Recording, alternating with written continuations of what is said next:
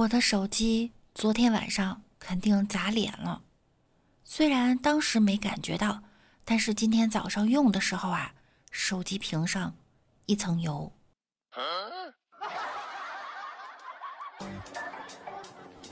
趣闻、段子、冷知识，尽在万事屋。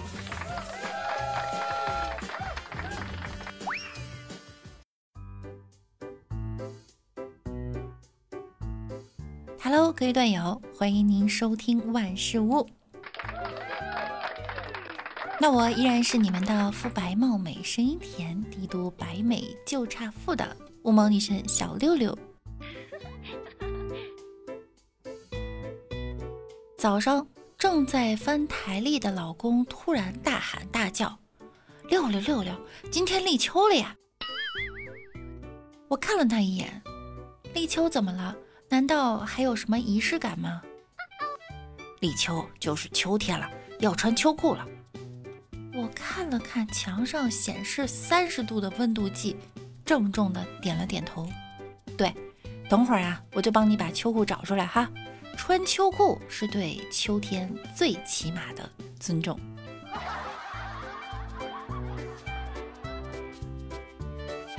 今天立秋了。原指望靠夏天的食欲不振减几斤，结果上秤后才发现体重不减反增。初夏刚买的漂亮裙子，现在啊连拉链都合不上了。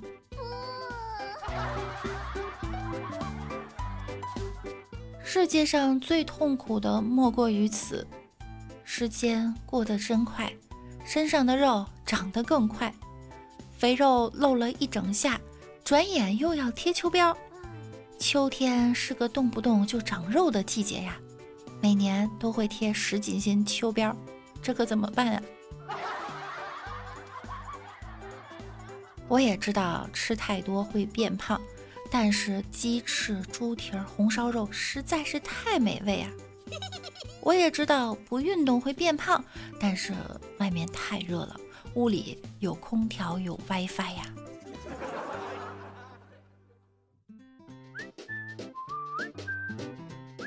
生美好，四季都有很美好的事物，比如春花秋月、夏雨冬雪。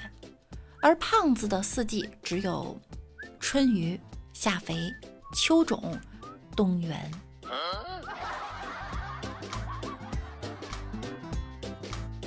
我的衣柜可以用一句古诗来形容：一览众山小。一次回家，慈祥的妈妈出门迎接时会说：“你又衣锦还乡啦。”爸爸出口成诗：“身比董卓宽一倍，貌如鹿山重三吨。”说的就是你。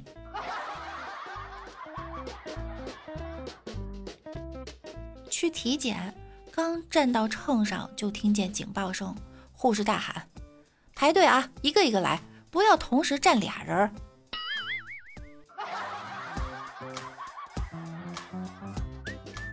遇见王美丽，见到我惊呼：“啊，你怎么又瘦了？”我惊喜万分：“真的吗？”“嗯，衣服瘦了。”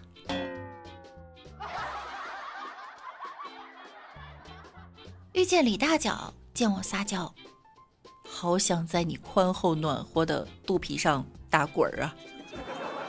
滚！我把照片发给柚子姐姐，问她。你说我最近瘦了吗？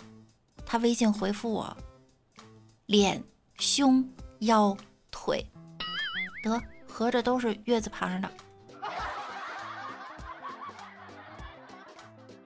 我要瘦成一道闪电，闪电也有球形的。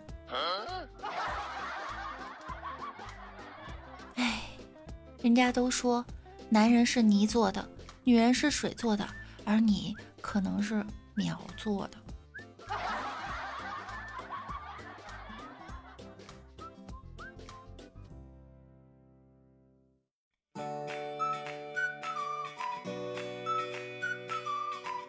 胖子实在是太难了，没事儿发个自拍，找角度至少要花费半个小时，最后因为实在找不到而作罢。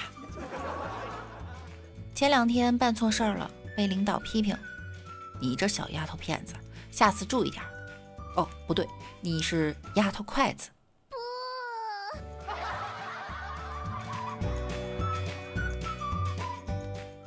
有人说，控制不了自己身材的女人，一辈子都不会有出息。我男朋友就安慰我：“你控制的就挺好的了，想胖就胖，再想胖啊还能胖。”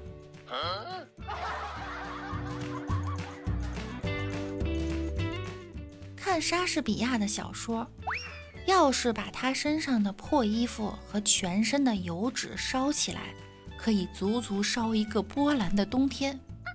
要是他活到世界末日，那么他一定要在整个世界烧完以后一星期才烧得完。哎，人生就是这样，一波未平，一波又起。春治过敏，夏治油，秋治脱发，冬治燥，少治痘痘，老治皱，然后一辈子跟减肥做斗争。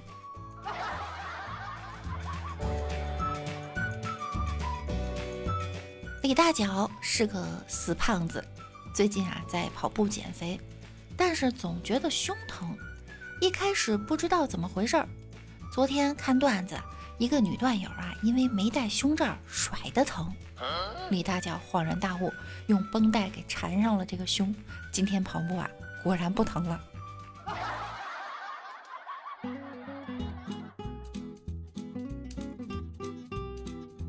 李大脚决定吃水果减肥，买了一兜香瓜，价格便宜呢，看起来不好看，吃起来挺甜的。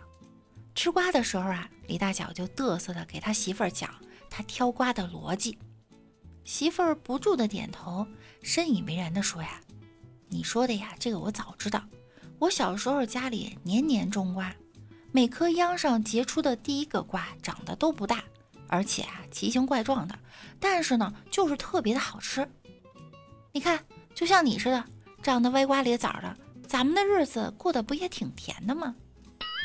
这是这是在夸他吗？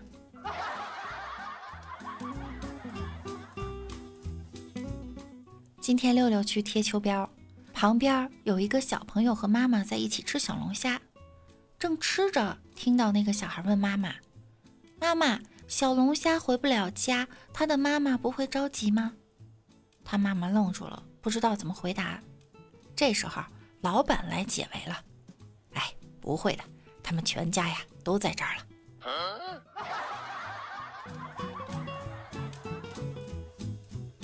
下午看到一个朋友问他：“哎，你的脸怎么被打成这样了？”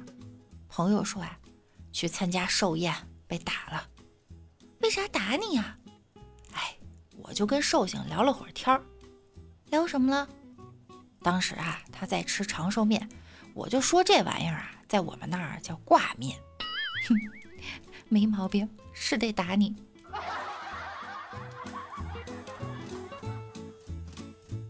下午回家，有个滴滴司机啊，从很远的地方来接我。可是呢，我在上车前就买好了一份冷面，还有臭豆腐。上车前呀，我就给师傅发信息，我说：“师傅，我吃臭豆腐了，您别嫌我臭哈。”师傅来了一句：“你啊，你就算拉裤兜子了，也不耽误我接你。”